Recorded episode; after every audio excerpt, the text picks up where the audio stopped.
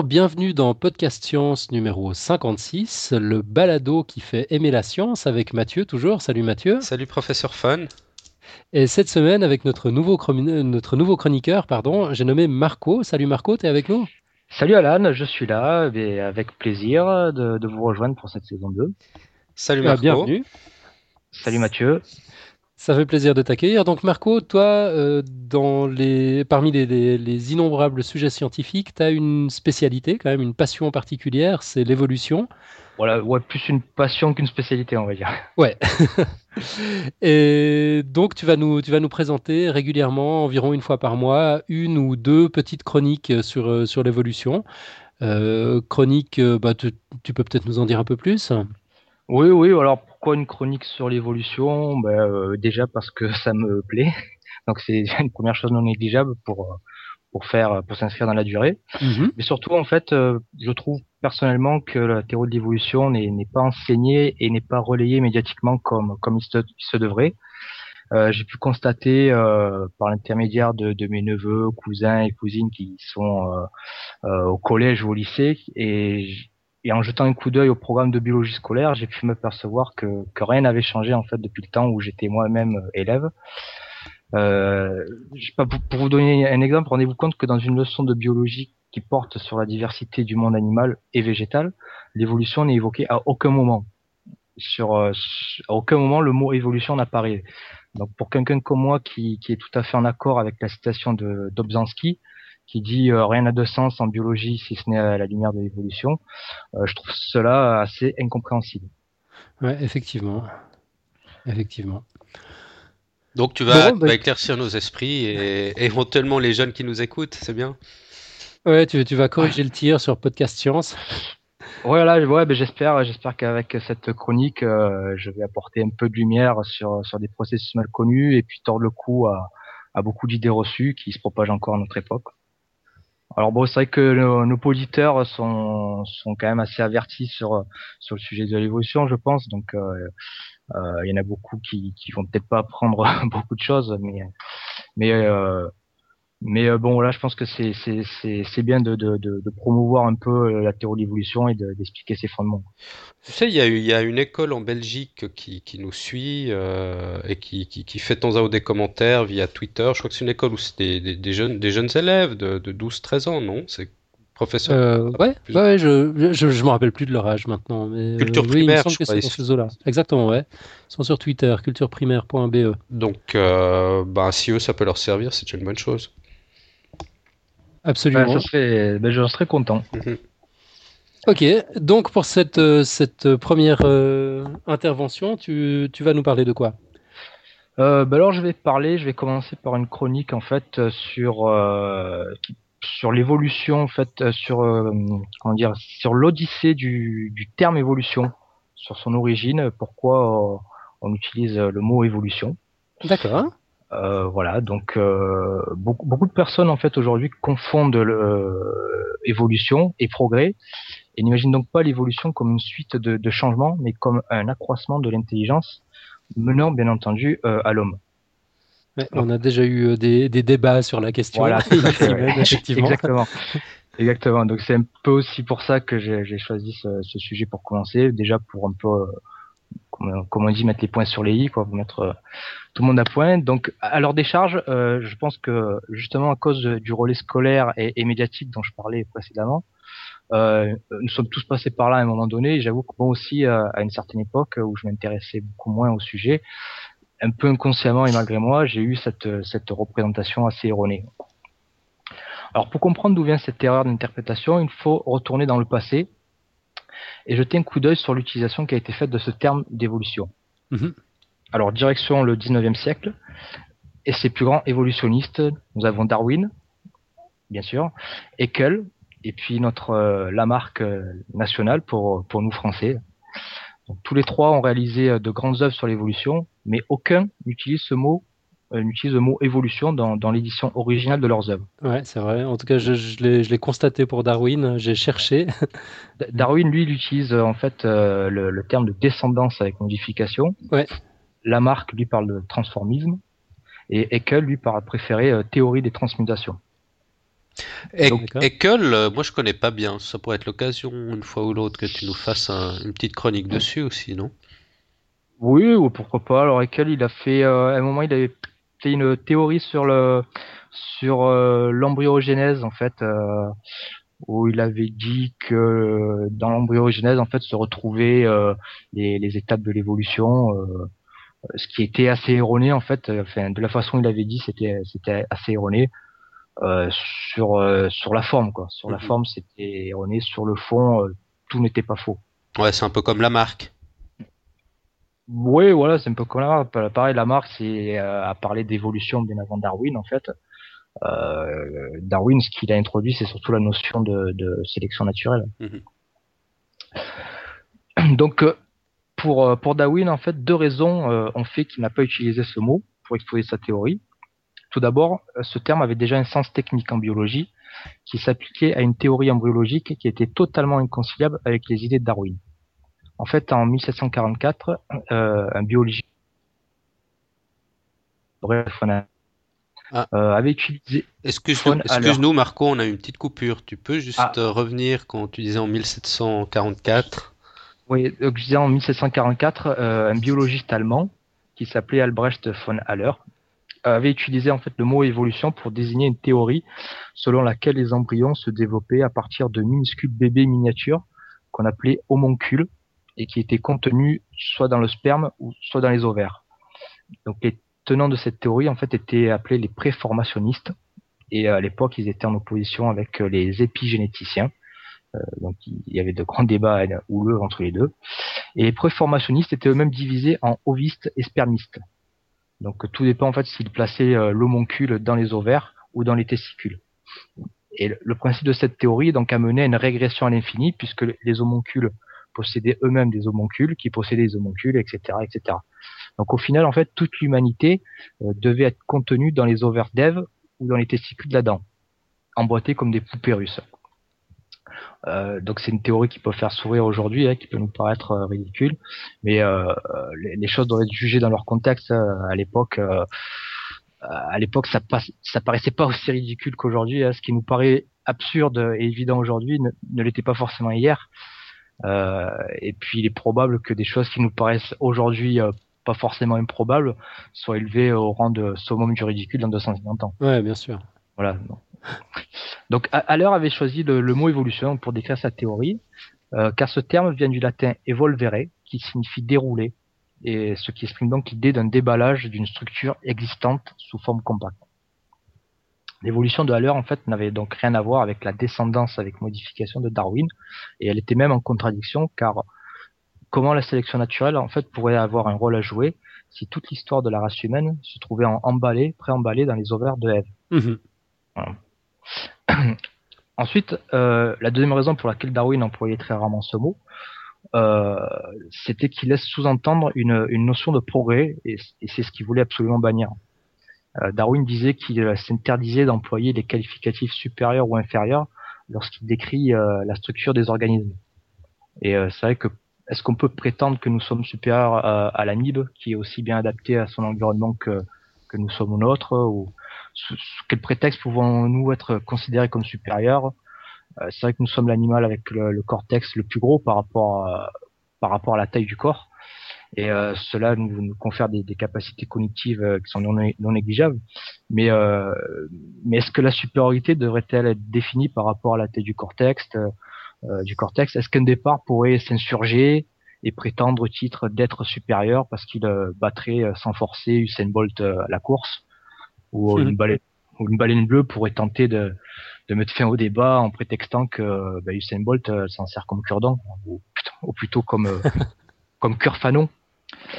Euh, sinon, la, la, la, méduse, il y a une méduse qui s'appelle Turritopsis nutricula donc qui elle est potentiellement euh, immortelle.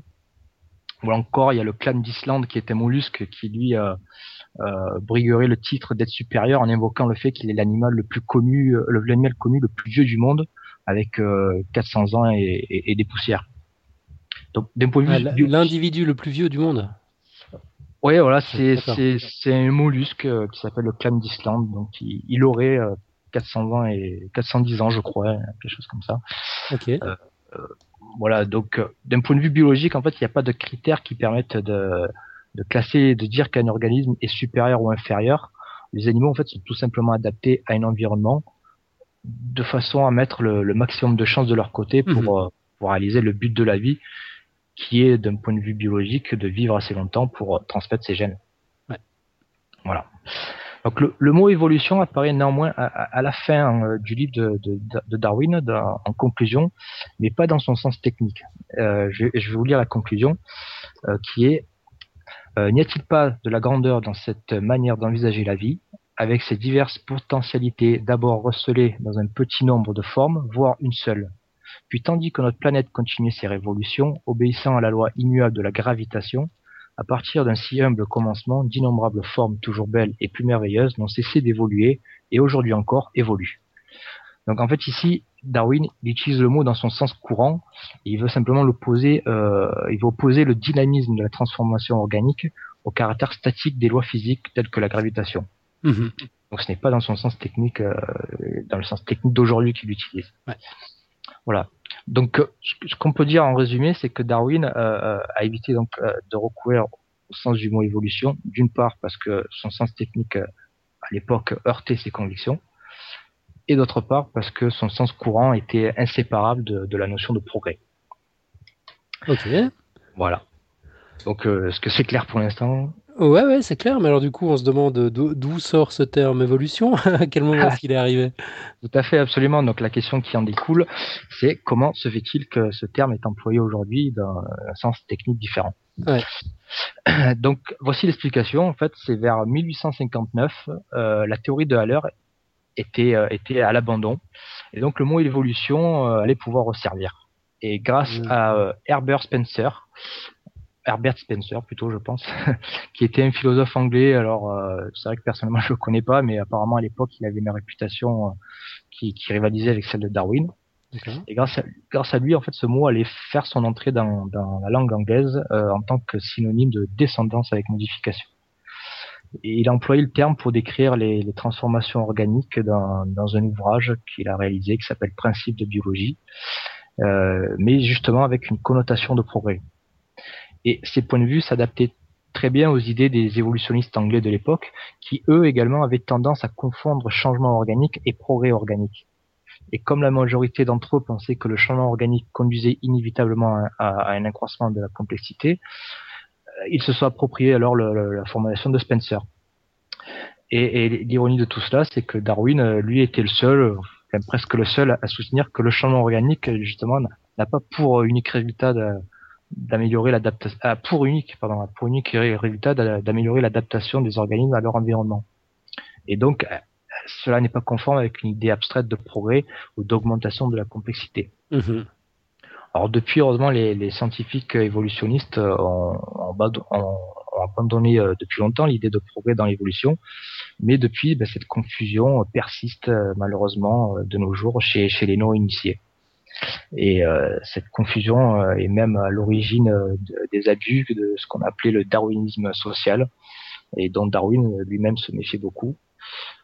cette théorie, en fait, qui bien sûr aujourd'hui est discréditée, elle classait les, groupes humains et les cultures en fonction de, leur supposé niveau d'évolution, avec évidemment les Européens qui se classaient au sommet, puisque forcément c'était les Européens qui, qui établissaient les règles, et puis les habitants de leur colis bah, se trouvaient en bas, en dessous. Ouais, classique. Voilà, classique.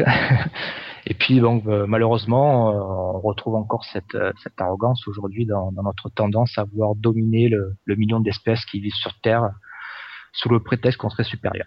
Mhm. Ouais, c'est vrai, mais ça, c'est un, vieil héritage culturel chez, chez, chez l'humain. Euh, on, a tellement de peine à comprendre qu'on doit vivre de manière harmonieuse dans, un écosystème, que chaque, euh, que, chaque élément de cet écosystème a, un rôle à, apporter, qu'on ne peut pas simplement tout écraser pour poser nos autoroutes et espérer que tout se passe comme avant.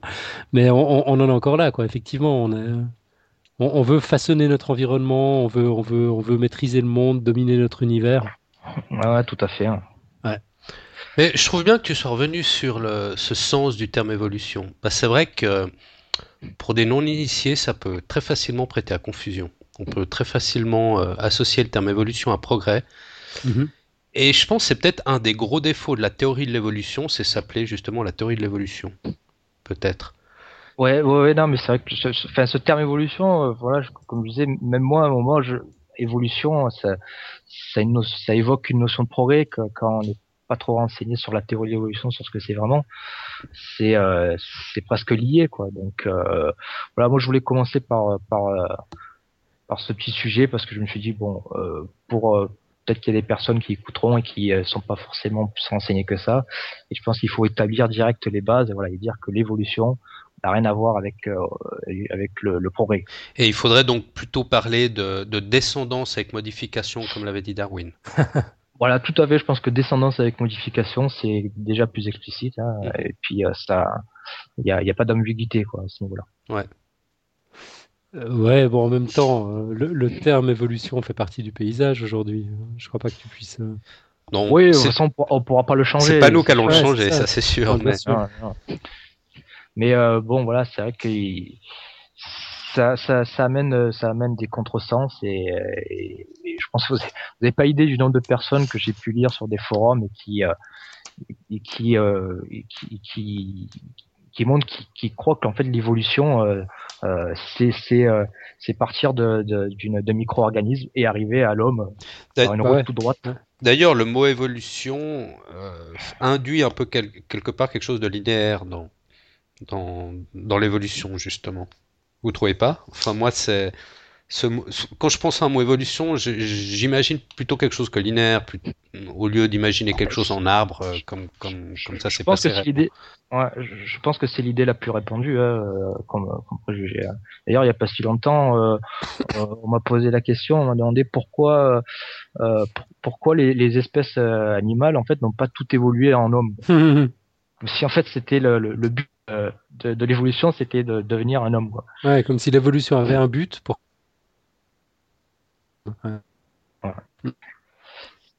Donc, euh, bon, voilà. Ok, bah c'est bien d'avoir mis les points sur les i. Exactement. Retour aux fondamentaux, comme dit notre ami Ben. Ça, ça fait pas de mal de les retravailler de temps en temps. Excellent, merci. Voilà, voilà. Donc je, je, voulais le dire au, début en fait en introduction, euh, mais euh, voilà, signaler que pour, pour, réaliser en fait cette, cette chronique de l'évolution, je, je, je, vais faire au plus simple en fait. Je, je possède chez moi plusieurs œuvres de vulgarisation sur l'évolution, mhm. sont en majorité de, de Stephen Jay Gould, et que je trouvais des bijoux de, de vulgarisation. Et, et, selon moi, ils sont parfaits en fait pour être podcastés. Quoi, c'est des sujets euh, quasiment tout prêt.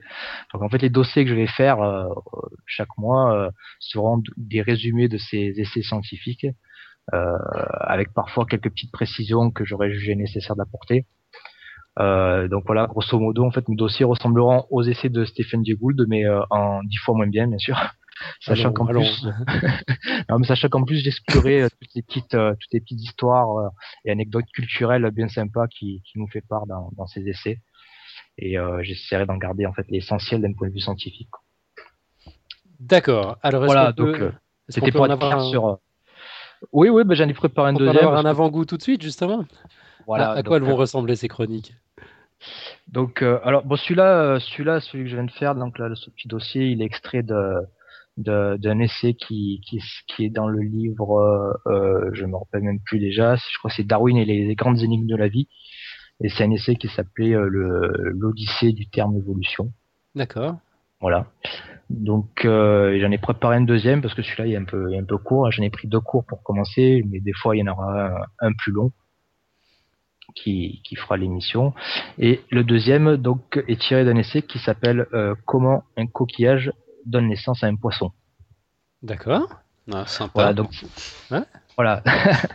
Donc euh, ouais, moi aussi, ça avait quand la première fois que j'avais lu, ça, ça m'avait intrigué. Euh, donc c'est un essai qui est qui est tout à fait dans l'esprit gouldien, euh, puisqu'il a pour but en fait d'étonner son lecteur euh, tout en livrant une chose fondamentale euh, d'un point de vue évolutionniste. Alors chaque naturaliste a, a son exemple favori d'adaptation surprenante, et pour Stephen Jay Gould, son exemple favori, euh, c'est celui du, du, poisson. Alors poisson entre guillemets, bien sûr, du poisson que l'on trouve chez certaines de moules d'eau douce, les Lampsilis. euh, les lampes silice, en fait, sont des, ils vivent comme presque tous les coquillages, c'est-à-dire en demi enfouis euh, dans le sable, avec la partie euh, postérieure, pardon, la partie postérieure qui émerge. Et au sommet de cette partie se trouve une structure qui a la forme d'un tout petit poisson, avec des nageoires latérales bien apparentes, une queue et même un œil. Et ce qui est encore plus incroyable, c'est que les nageoires ondulent en rythme en imitant les mouvements de la nage. Mais donc ça, c'est spécifique à, cette variété de, coquillages Lampsilis Voilà, ce sont des, moules d'eau douce euh, qui, s'appellent les Lampsilis. Donc il y a différentes espèces de Lampsilis. Et euh, donc voilà, c'est une spécificité à, ces moules. Mhm. Donc pour se reproduire, les coquillages euh, adoptent habituellement presque tous la même technique de base. Ils libèrent leurs œufs dans l'eau, où ils vont être fécondés, et puis où se déroulera le ensuite le, développement embryonnaire. Mais les femelles d'eau douce euh, gardent en elles en fait les, œufs où ils vont être fécondés par le sperme des mâles voisins et les œufs vont alors se développer dans les branchies et former une poche qu'on appelle le marsupium. Euh, donc ça porte le même nom, le même nom que chez les, les marsupiaux. Hein, les marsupiaux ont une poche abdominale hein, qui s'appelle aussi le marsupium. Ça vient de là d'ailleurs. Hein. Donc pour, faire quand même un petit apporté, euh, petit aparté et, apprendre quelques termes techniques qui, qui feront toujours bien euh, lors d'un repas. Euh, sachez que les moules d'eau douce en fait forment la famille des Unionidés et que cette famille se divise grosso modo aujourd'hui en deux genres. Donc il y a les anodontes qui ont généralement des coquilles fines et qui donc vivent en eau calme. Et il y a les unios qui ont une coquille plus épaisse et qui elles peuvent résister à des eaux plus vives. Voilà. D'accord. Donc, euh, prochaine fois au resto, il faut demander des anodontes ou voilà. des unios. ben, ça dépend si, euh, si vous voulez euh, galérer à ouvrir la coquille ou pas, en fait. voilà, donc ça c'était pour, pour glisser un peu quelques termes techniques. ça fait toujours bien de connaître une famille, les familles de moules. Ouais, c'est très utile. ben, à Noël, lors d'un repas de Noël, hein, il y a toujours peut-être des moules ou des huîtres à manger.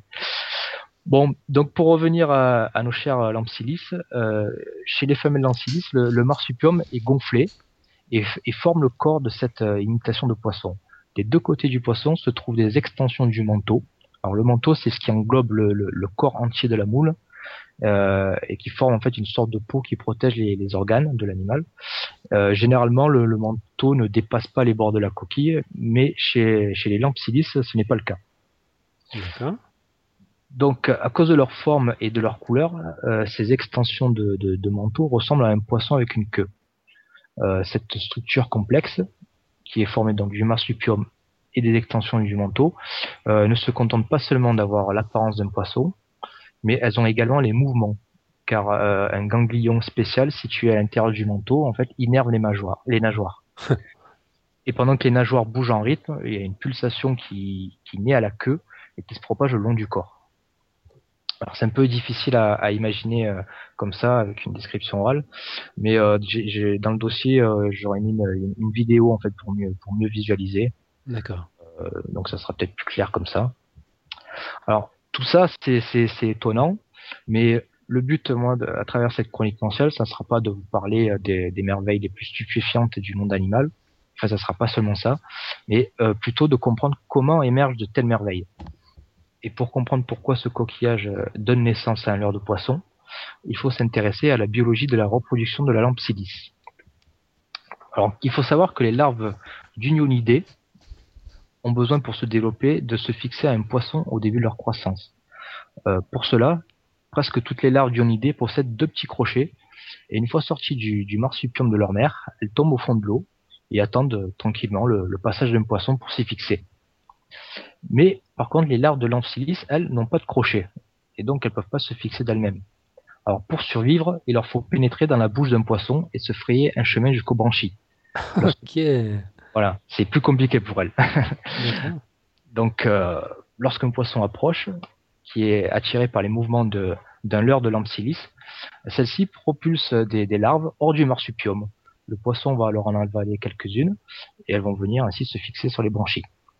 C'est incroyable cette histoire. Voilà, donc il fallait trouver une autre technique euh, à défaut d'avoir des crochets. Mais donc, le, poisson euh, se rapproche de la mère Lampsilis euh, parce qu'elle est considérée pour lui comme un, leurre de poisson, c'est ça? Voilà, ben, intrigué, intrigué certainement par, par ce poisson qui, qui, qui ondule, le, le, poisson approche et, et, en approchant, et je pense en touchant le, en touchant les, extensions du manteau en fait qui forment le, faux poisson, la, la Lampsilis éjecte ses, ses larves hors du marsupium et puis euh, le poisson en avale quelques-unes donc du coup. Mhm. D'accord, parce que le, le, poisson leurre de la mère Lampsilis se fait pas bouffer à l'occasion donc. Euh, a priori non, il se fait pas manger. Euh, il se fait pas manger. Euh, alors, est-ce que peut-être que des, des poissons euh, tentent de le manger, mais après, en étant surpris par les éjections de l'éjection de larves, peut-être que ah ouais, peut-être.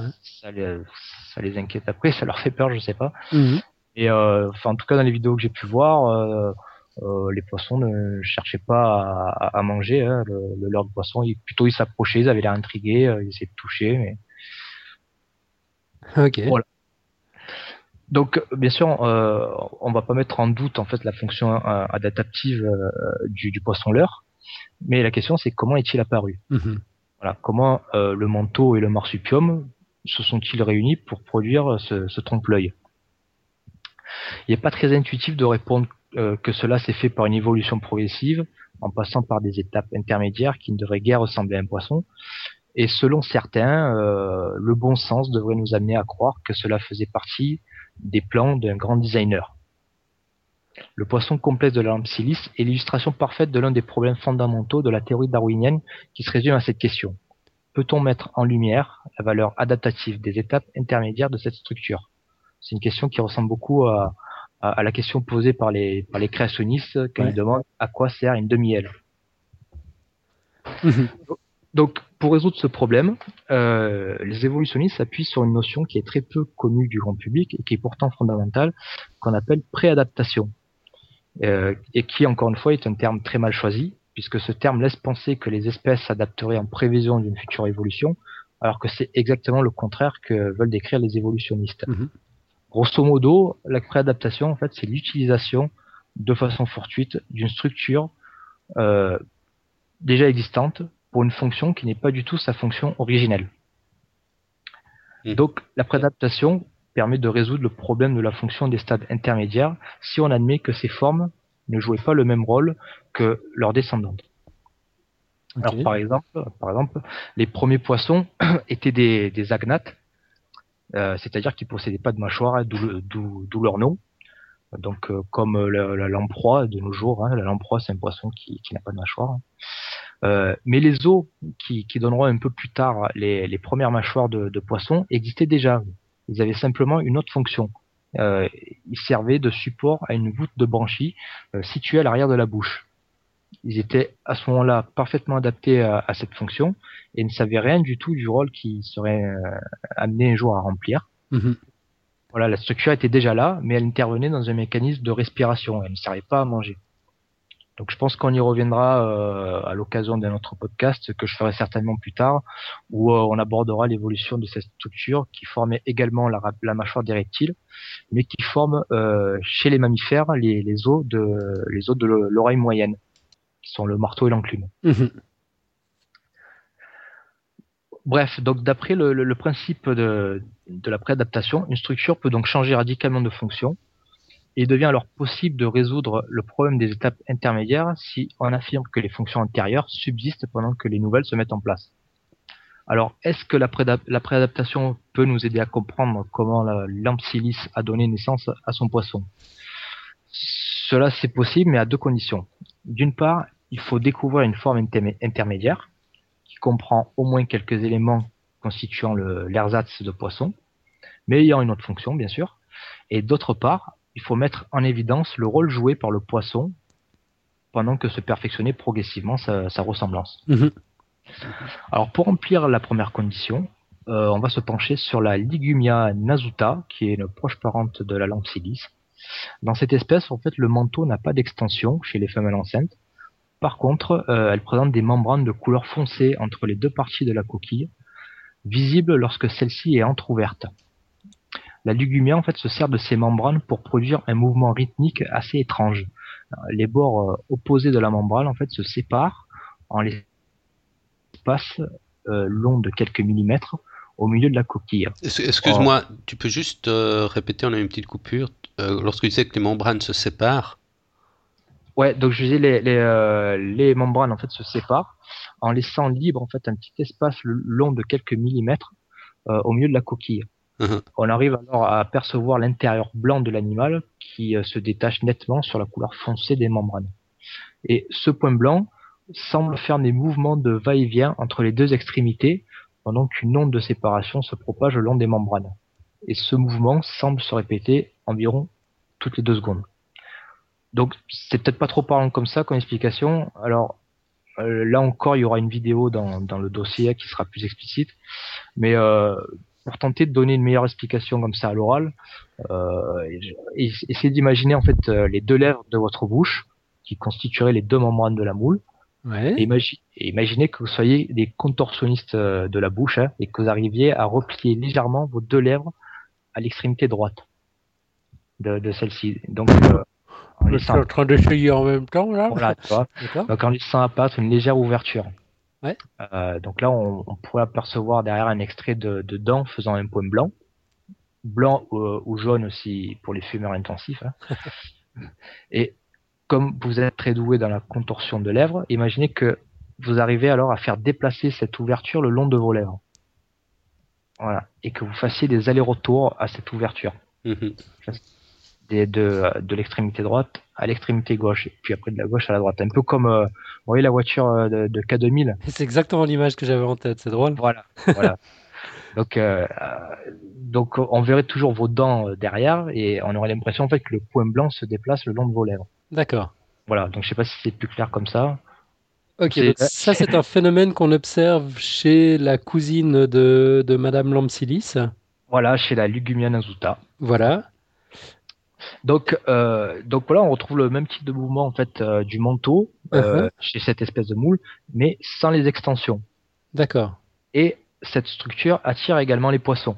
Ok. Et par contre, d'après la, la, meilleure spécialiste du sujet, en fait, qui est Louise Russet-Kramer, euh, les mouvements du manteau n'ont pas pour fonction d'attirer les poissons. Destiné à aérer les larves qui se trouvent à l'intérieur du marsupium et la ressemblance avec les mouvements d'un poisson peut donc être considérée comme une préadaptation. Parce que à l'origine, euh, c'est pas du tout fait pour ça, quoi. C'est fait pour euh, pour euh, aérer les larves, mais il se trouve que les poissons sont attirés par par, par cela. Par ce mouvement. D'accord. Donc si j'ai bien compris, en fait, le L'avantage évolutif de ce système consistait simplement à, aérer les, larves, et puis il y a eu un effet inattendu, non prévu, qui consistait à attirer les poissons, et cet effet-là s'est retrouvé optimisé chez le lampsilis par effet de sélection naturelle, c'est ça? Voilà, c'est ça. Donc après, la, ressemblance, en fait, qui est très imparfaite euh, à l'origine, pouvait par sélection, être, euh, par sélection naturelle être améliorée, et c'est ce qui remplit la deuxième condition. Ok. Voilà, donc ça c'est le principe de préadaptation et c'est quelque chose qui est fondamental en fait en évolution puisqu'on le retrouve assez souvent. Euh, c'est une explication qui intervient assez souvent dans, dans, la théorie de l'évolution qui explique beaucoup de choses. Bon, je vais me faire l'avocat du diable, j'aime bien dans, dans les dossiers sur l'évolution. euh, mais les, les, les biologistes qui ont, qu découvert ce, ce, phénomène chez la cousine de la lampe Phyllis est-ce qu'ils ont, est-ce qu'ils, ont observé qu'un phénomène chez cette cousine et ils en ont déduit ce que tu viens de nous dire, ou est-ce qu'ils ont quand même plusieurs exemples euh, sur lesquels se baser pour donner cette explication? Ou ils se basent sur seulement un type, euh, un type de coquillage, euh, comme la cousine de la lampe silice Non, alors je, je, pense, j'ai pas, j'ai pas vérifié, mais ça, je pense qu'il y a plusieurs types de, de coquillages qui doivent avoir la, la même la même fonction. Bon là, euh, j'ai cité la, euh, j'ai cité, j'ai cité celle-là, la Ligumia Nazuta parce que bon, euh, Stéphane Legoun en parlait. Mhm. Par contre, euh, euh, ce que j'ai cherché, ce que j'ai trouvé, et là aussi il y aura la vidéo euh, dans le dossier, c'est qu'on peut apercevoir dans la vidéo plusieurs, euh, plusieurs, comment dire, plusieurs déclinaisons de, de, de, de, de du poisson en fait.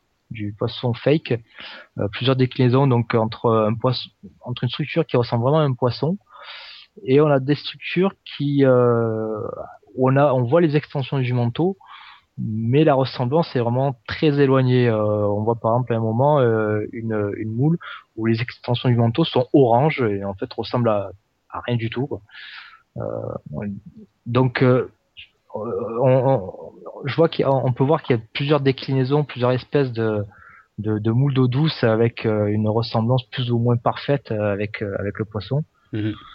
qui constitue en quelque sorte des, des, formes intermédiaires entre, entre un manteau qui n'a pas d'extension et un manteau avec des extensions qui ressemblent à un poisson. D'accord. Ok. Voilà. Donc euh, pour conclure sur ce sujet, je citerai une phrase euh, de, de Gould qui nous ramène notre supposé bon sens, et c'est une cote à laquelle j'adhère totalement.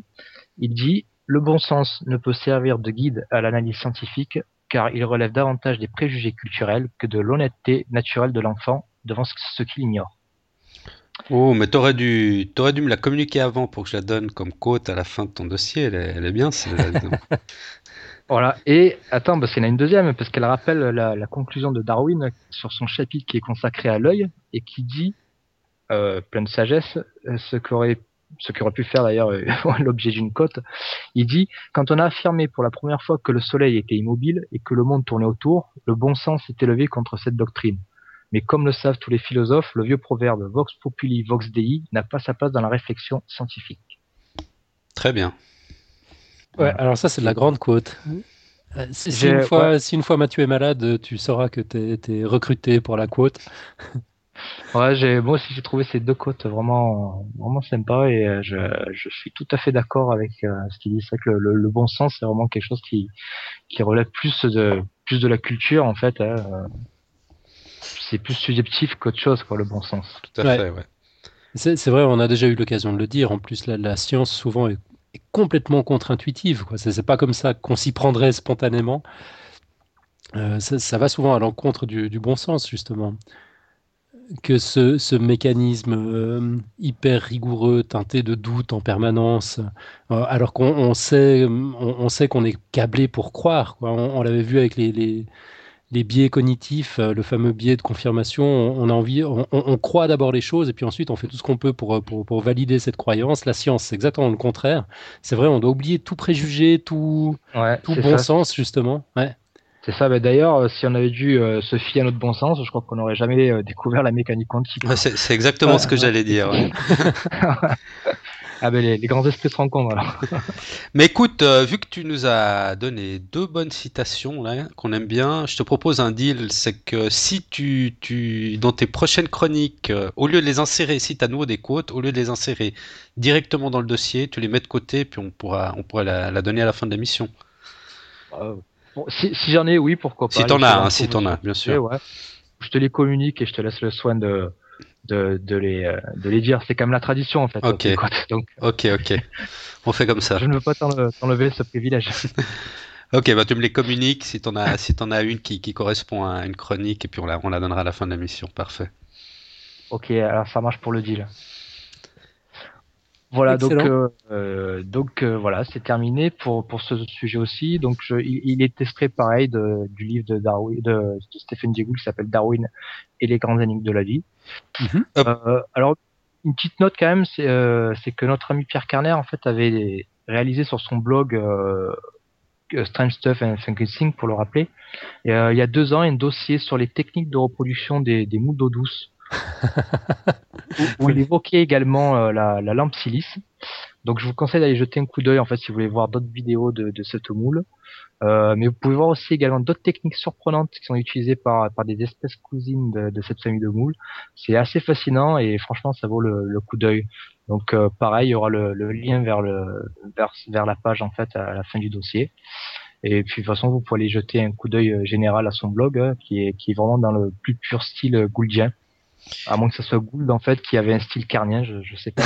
Mais euh, juste une petite chose, moi, moi je le connais pas très bien Steven Jay Gould. Tu peux peut-être juste nous en dire deux mots. Euh? Il, est, il est quoi? Il est anglais ah. ou bien américain? Il est, il est américain, euh, donc c'était parce qu'il est décédé en 2002, je crois. Euh, c'était un biologiste paléontologue euh, qui a, en fait, ses livres, en fait, les livres que je possède, c'était, il avait écrit plein d'articles pour la revue Nature. Uh-huh. Et ces livres, en fait, sont un condensé de, de ses meilleurs articles qu'il avait fait pour, pour cette revue. Quoi. Ok. Ah, je ne savais pas que ces livres étaient tirés de ces articles de, de Nature. c'est excellent ça. Voilà, pas tous, mais il y a une collection en fait de, livres qui s'appelle Réflexions sur l'histoire naturelle. D'accord. Plein de petits essais comme ça, euh, dans le dans le même genre en fait que que celui qu'on vient de faire. Euh, où à chaque fois, il part.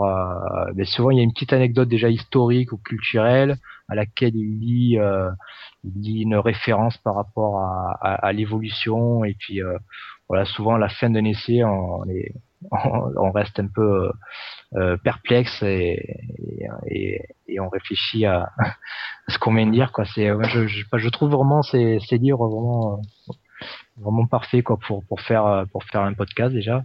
C'est des essais assez courts qui généralement font, font 15 pages euh, en moyenne. Quoi. Ok. Ça me fait penser que on avait parlé il y a quelques émissions d'une éventuelle liste de livres, euh, donc ce serait un, bah voilà, ces livres, on pourrait les ajouter à cette liste. On en parle avec le professeur Fun.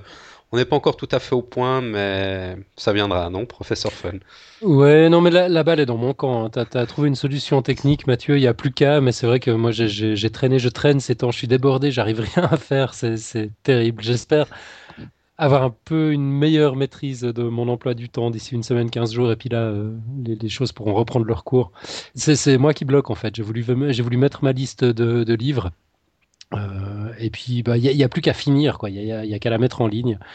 Allez, c'est promis, je m'en occupe dans les, 15 jours à venir. Bon, il n'y a pas urgence. Il a pas urgence non plus, mais on, vous, on vous tiendra au courant quand on aura cette liste. Ouais, ouais. Et puis on ajoutera donc les Stephen Jay Gould. Ouais. Euh... Pas de souci, hein. j'en ai, euh, il y en a une bonne dizaine, je crois. Je sais plus exactement combien il y en a, mais. Euh. Ok, bah ce sera ta mission dès que j'aurai débloqué ma liste. il faudra que tu mettes à jour la tienne. Très bien. Là, je suis en train de, de, passer un petit coup d'œil à ton dossier. Là, je vois qu'il y a, as mis trois vidéos. Donc, euh, bon, j'ai pas encore eu l'occasion de les voir, mais je vais m'empresser de les voir après, après l'émission. Donc, euh, voilà, j'invite tout le monde à aller voir ces vidéos parce que ça semble assez de bien expliquer ce, ce, ce leurre de poisson chez, chez ce coquillage. Ouais, bah allez voir, c'est surprenant. Hein. C'est euh, vraiment, euh, des fois, on dirait vraiment un poisson. C'est c'est vraiment quelque chose de surprenant. Quoi. Vraiment, en tout cas, ça, ça m'épate. Top. Alors, c'est ce qu'on va faire immédiatement après l'émission. Moi, je vais aussi aller regarder ces vidéos. Euh, merci. merci Marco. C'était ouais, top. Je me réjouis vraiment d'entendre une histoire, au moins une histoire comme celle-là par, euh, par mois. Je sens que ça va être passionnant. Ça va être bon pour notre culture générale. Ça fait plaisir. Ouais, ben j'espère que, que ça plaira à tout le monde. Hein. et puis, euh, de généralement, ça sera toujours un peu dans le même genre. Hein. c'est, Stéphane Jegoul, en fait, il a, il a, il a un peu, ben, en fait, au début, j'ai découvert Stephen Jay Gould. J'ai un peu à la même époque découvert le, blog de, Pierre Carner. Et euh, j'ai trouvé que c'était vraiment dans le même esprit, c'est-à-dire que euh, sur le blog de Pierre, il va pas parler de choses classiques. En fait, il va avoir pour but surtout de, de un peu de nous surprendre. Et, et, Stephen Jay Gould, c'est la même chose. Quoi. Son but, vraiment, c'est de, de nous surprendre. Ce sont des, des, geeks de la biologie, c'est ça? Voilà, on peut dire ça comme ça. Biologiste funky. En parlant du blog de Pierre Kerner, d'ailleurs, si vous y allez, puis il faut y aller, il faut y aller régulièrement, n'oubliez pas de, voter pour lui. Donc il y a un lien euh, dans la colonne de droite du site qui vous permet de, voter pour élire Strange, Strange Stuff and Funky Things aux Golden Blog Awards. Euh, en fait, avec, euh, j'ai découvert qu'on peut voter qu'une fois par jour depuis le même ordinateur, mais le, le lendemain, parfois, on peut revoter. N'hésitez pas à voter plusieurs fois. Franchement, il le mérite. Ah ouais, parce que je crois que j'ai voté déjà une, vingtaine de fois au moins. Alors, je savais pas si c'était comptabilisé. À chaque fois, ça me disait vote, euh, vote euh, pris en compte, mais. Ouais, ouais, je crois. Bon, moi, c'est peut-être parce que je change tout le temps d'adresse IP, je sais pas. Mais enfin, chaque fois que j'en ai l'occasion, comme je me rends régulièrement sur le site, chaque fois que je vois la petite pastille, là, je clique un petit coup. Il est, il est top ce blog. Il est vraiment génial. Euh, sinon, alors qu'est-ce qu'on avait encore deux trois petites choses à dire? Pas grand chose en fait. Hein. Euh, peut-être. On, avait dit la semaine passée suite à mon à mon dossier sur le, le langage chez l'humain que Thierry Rébert nous a envoyé plein de commentaires pour approfondir un peu le sujet. Mhm. On avait dit qu'on allait en parler aujourd'hui, mais ça risque d'être un peu juste. Désolé Thierry, on reporte une nouvelle fois. Mais ce qu'on va faire, par contre, la semaine prochaine, c'est faire une émission entièrement dédiée à ce qu'il nous a envoyé, parce qu'il nous a envoyé beaucoup de choses euh, très intéressantes. Donc je crois que ça, aura mieux sa place dans une émission euh, plutôt que le dire en vitesse à la fin, fin d'une émission. Ouais, ouais, je suis d'accord. Donc euh, la semaine prochaine, on va revenir sur le linguisme et on va un peu approfondir tout ça avec ce que nous a envoyé Thierry. Ouais, le linguisme, ça existe, ça, ça, doit être un, hispanicisme. Ah, peut-être. Non, la linguistique. la, linguistique. Pardon. Ok, donc émission spéciale consacrée aux commentaires d'un poditeur euh, motivé et spécialiste. Prenez-en de la graine. Vous pouvez avoir votre émission spéciale pour autant que vous soyez bien motivé. Euh, on avait quand même un autre commentaire relatif au même sujet dont on peut peut-être euh, on, peut peut-être dire un mot tout de suite, Mathieu. Mhm.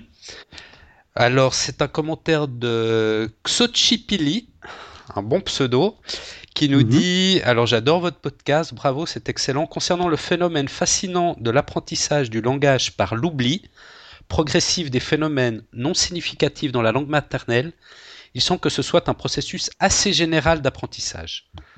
On a identifié le même principe dans la reconnaissance des visages. C'est ce qui fait que l'on a plus de mal à distinguer deux visages chinois quand on est un adulte européen, alors que les bébés européens n'ont pas de problème. Ça te rappelle quelque chose, professeur Fon? Euh, ouais, effectivement. La prosopagnosie. Voilà, tu avais fait un dossier il y a quelques semaines là-dessus. Euh, et il nous dit aussi, c'est aussi ce qui se passe quand on apprend à lire. On désapprend l'équivalence gauche-droite, qui est innée pour savoir dans quel sens il faut lire ou écrire une lettre. Et même l'apprentissage d'une tâche se fait apparemment plutôt par désapprentissage de tous les réflexes antagonistes à cette tâche. Bref, pour apprendre, il faut commencer par désapprendre. Une belle image, je trouve. Bah, nous aussi, on trouve une belle image. Ouais, non, c'est vachement intéressant, effectivement. C'est vrai, ce phénomène, on l'observe chez les enfants qui n'arrivent pas à, euh, quand, ils s'apprennent à écrire, euh, ils, ont tendance à écrire en miroir. Je, je sais plus qui c'est qui avait dit d'ailleurs, qui avait dit que apprendre c'est oublier sept fois. Apprendre c'est oublier sept fois. Ouais. C'est une phrase j'avais entendu, euh, Antoine dire ça sur le podcast euh, il y a quelques mois, mais je ne sais plus d'où il l'avait sorti. Mais il avait dit trois fois, si je euh, ah, j'allais dire si j'ai bonne mémoire, mais je sais que c'est mon côté marseillais, il a toujours exagéré. Alors, j'ai mis dans Google, dans Google apprendre c'est oublier trois fois, et le premier lien qui sort, c'est le dossier sur la mémoire qu'on a fait à Podcast Science. Euh, on est bien référencé, dis donc. Ouais, c'est fou ça. Donc c'était dans le dossier sur la mémoire. Ah c'est tellement comme je suis un peu plus lent, il faut oublier cette fois en fait. Ouais, et puis moi ça doit être 15 ou 20 fois, je te rassure. Euh, oublier, j'arrive toujours. Mémoriser, c'est autre chose. Mais c'est bon, ça donne de l'espoir aux gens qui ont tendance à oublier comme ça. ça me plaît beaucoup. On, mettra le lien sur le, sur le blog de Xoshi Pili que vous connaissez peut-être. Moi, c'est un blog que, que, je regarde de temps en temps qui s'appelle le Webinet des curiosités. Euh, qui est membre d'ailleurs de Café des Sciences euh, également, et qui, propose, qui propose toujours des dossiers super intéressants.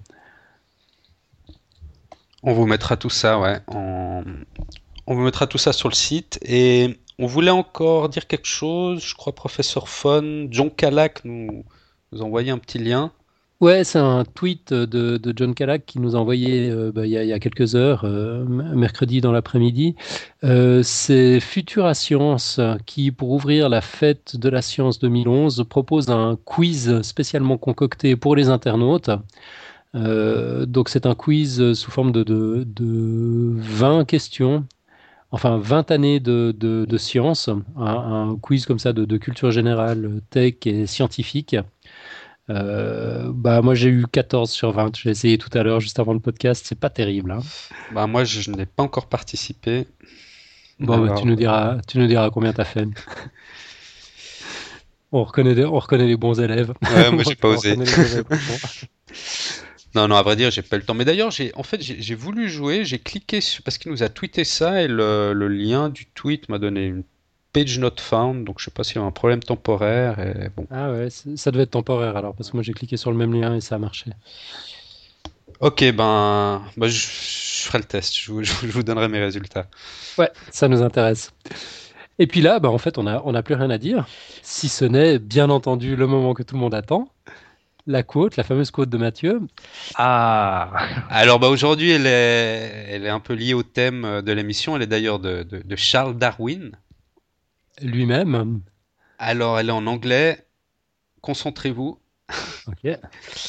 Elle dit It is not the strongest of the species that survives, nor the most intelligent, but the one most responsive to change.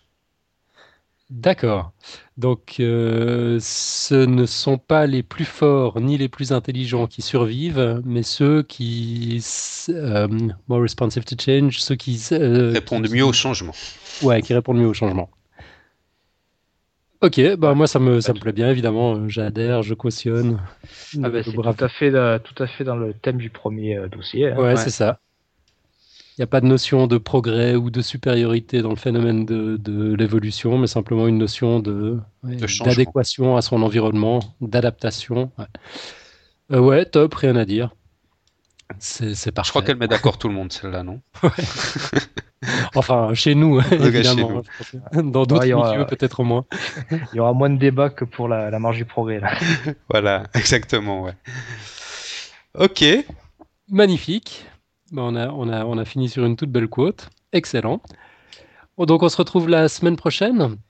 Très bien. en tout cas, Mathieu, Marco, bah, tu, tu, tu, tu, fais partie de la bande, tu reviens quand tu veux. On n'est on pas obligé d'attendre ton, ton, prochain dossier. Si, si tu veux participer, c'est la, la, porte est grande ouverte. On te dit eh ben, peut-être à la semaine hein. prochaine.